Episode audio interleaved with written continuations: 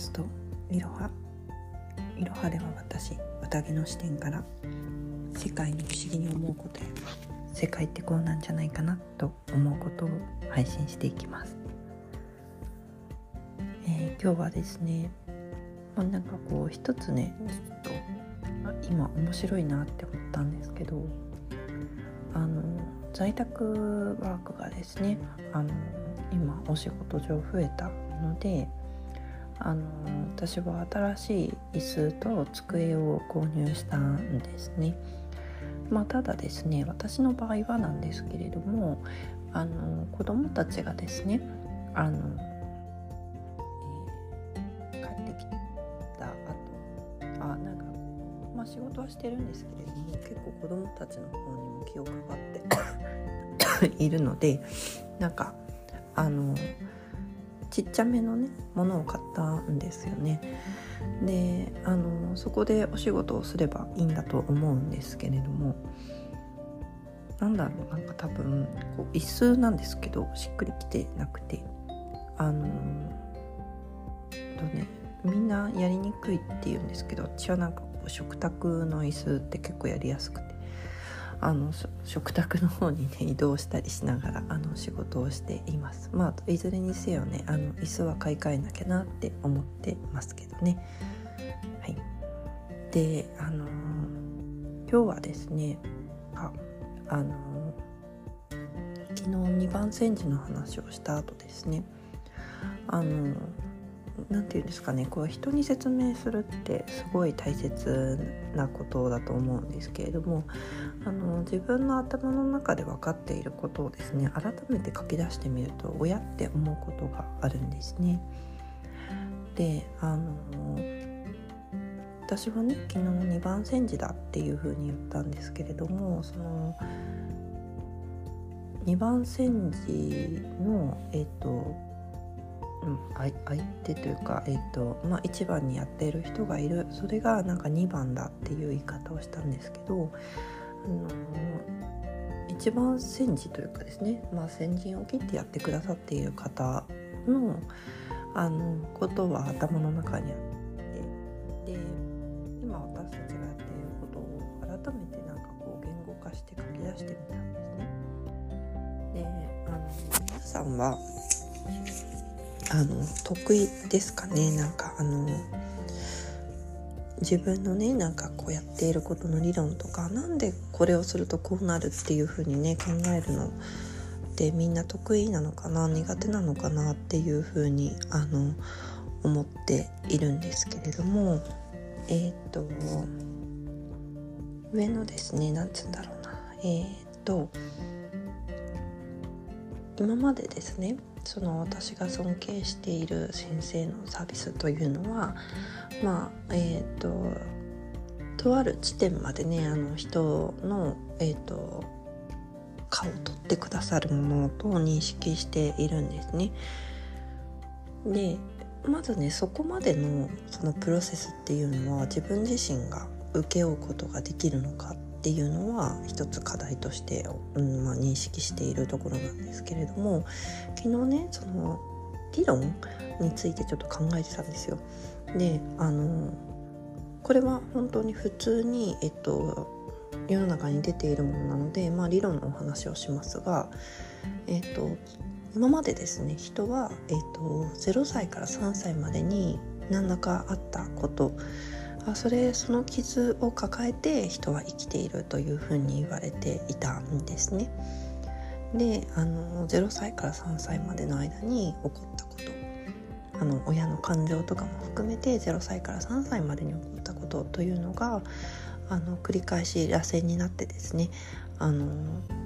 うん、螺旋になってですねっていう形でですねえっ、とねこれ図で説明した方が絶対分かりやすいんですけどあの0歳から3歳までに起こった、えーと、出来事というのがまあちっちゃいこと。最初のきっかけはすごくちっちゃいことであってもそれがだんだんあの年を重ねると年輪のようにこう螺旋になってですねあの成長していくので人は。このあの DNA の構造みたいな感じですね。であの成長していくのでその、えー、場面場面で同じようなことがね何度も起こる。0歳から3歳までに与えられたその傷みたいなものが何度も何度も起こる。というのがあの理論なんですね。で、まあ、私はその理論は知っていたんですけれども、うん、その0歳から3歳まででは解明できない部分がある。というふうに言われていてまあえっ、とそれがまあ前世だったりか親から引き継いだとかそういったものがあるんじゃないかというふうに言われていたんですね。なのであのヒプノセラピーの中でもまずはインナーチャイルドケア0歳から3歳のところですねのケアをしますっていうのが、まあ、通説になっていてでもあの前世が見れるってなんかすごい特別なことのように人は感じるのであの前世をなんか両方前世両方やってくださいっていうような形で来る方もね多くいらっしゃるのかなと思っています。でこれが、えっと、全体を通してのねあの、まあ、ヒプノセラピーの理論なんですね。であの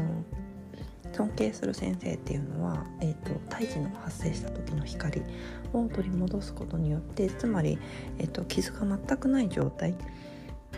の、えーと、場所に行くことによって、えー、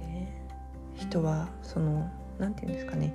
もともとの0歳から3歳までの傷がなくなるわけではないんですけれどもそこが癒されることによってその後に起こってくることも全てね連鎖的に癒されるっていう理論なんですよねこれね。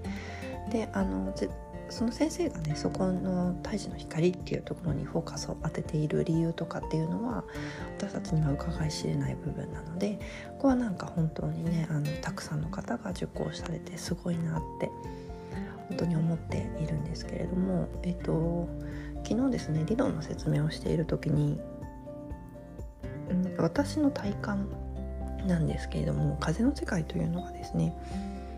あの発生する以前のことを言っていると私は思っていて物質としての自分がそもそも存在まだしないあの物質としても魂としても子ではない状態なんですよ。善って感じ あのではない自分ではないんですね。であの善であるしあのまあなんて言ったらいいかななんか全部あるし全部ないみたいな感じのこう場所なんですね。であのその場所っていうのも私はなんか前世とも違うし発生した光というか胎児の状態とも違うと私は思っていてその前の段階子に別れる前の段階のように感じていたんですね。で、えっと、子に別れる前の段階っていうことはすなわち、えっと、本当に何もないんですよ。なので、えっと、前世的な苦しみもないし親から引き継いだものおばあちゃんからもらったものとかなんかそういうものも何もない何もないんですね。で傷がなくなる何もなくなるとその人の歴史は何もなくなってしまうのかというとそんなことは全然なくてあるんですね必ずあります。であってその、うん、ことをね眺められるようになるっていうのがすごく正しくて、うんと、私はですね、えっと、ヒプノセラピーを勉強していた時にですねついうっかりその世界にピュッて行ってしまったんですよね。多分誰も意図せず無意識が見せてくれた世界光景だったんですけれどもあのそこにピュッと行ってしまった時にですねあの今まではえっ、と胎児の状態のところは行ったことが実はあって。でその胎児の状態のところであのなんていうかね胎児の状態のところって、えー、とですね、うん、あの親からの悲しみとか先祖の悲しみって胎児の状態のところには私はあると思ってるんですね。でそこからさらについてくるものもたくさんあるんですけれども個に分かれてしまった時点でそれはあるような気がしたしていて私もそこの時点に行ったことがあるんですけれどもものすごく深い悲しみ疎外感一人なんだ分かってもらえないんだっていう気持ちだったんですよ。でもそれよりもさらに奥にあのピュッとですねあの誰も意図せず行ってしまったその世界に行った時にあ全然一人でもないし ある。全員あるし全員いる。でもなんかその感覚を覚えている人は非常に少ないんだっていうことをですねなんかその世界で思ったという記憶があって。あのしっちゃかめっちゃかだし皆さんはあのどういうふうにね聞いていてどういうふうに感じるのかわからないんですけれどもで胎児の光では前世の苦しみはもしかしたら言えないんじゃないかっていうふうに思ったんですね。でもあのある意味では胎児の光の方がいいこともあると私は思っていてそれは自分自身が生涯をかけてその先祖の苦しみみたいなものを全部解決していく一つ一つ向き合ってね解決していくっていう人はすごいいいんじゃないかなって思ったんですね。でもそれが見えなくて苦しかったり自分自身から逃げてしまうタイプだったりしたら本当に苦しいままなんじゃないかなっていう気もしていてあこれはすごい仮説ですしあの優劣どっちが優だっていう話ではない。あの大事なところまで行かせていただくのも本当に素晴らしい経験だしあのその状態から自分を見つめていくっていうのもすごい人として大切なプロセスだなっていうふうに思っていてあのそれよりも先に行っちゃうと自分で解決するべきことはほとんどなくなるので、うん、なんだろうそこの世界のことさえ覚えていればっていう感じなんですね。ただあの一つ課題があってペンギンさんもそうですしあの今までの人たちもそうだったって思うんですけど行った後に忘れてしまうんですねすぐに。であの、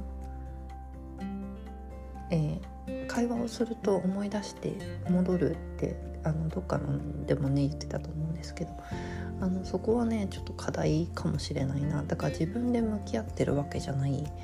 向き合ってるわけじゃないのが悪いことではなくてですねあの言ったとしても向き合うんですけどあの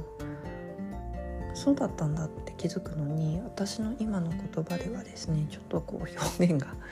あの難しいというか理解してもらうのもしかしたら難しいかもしれないなみたいなことですね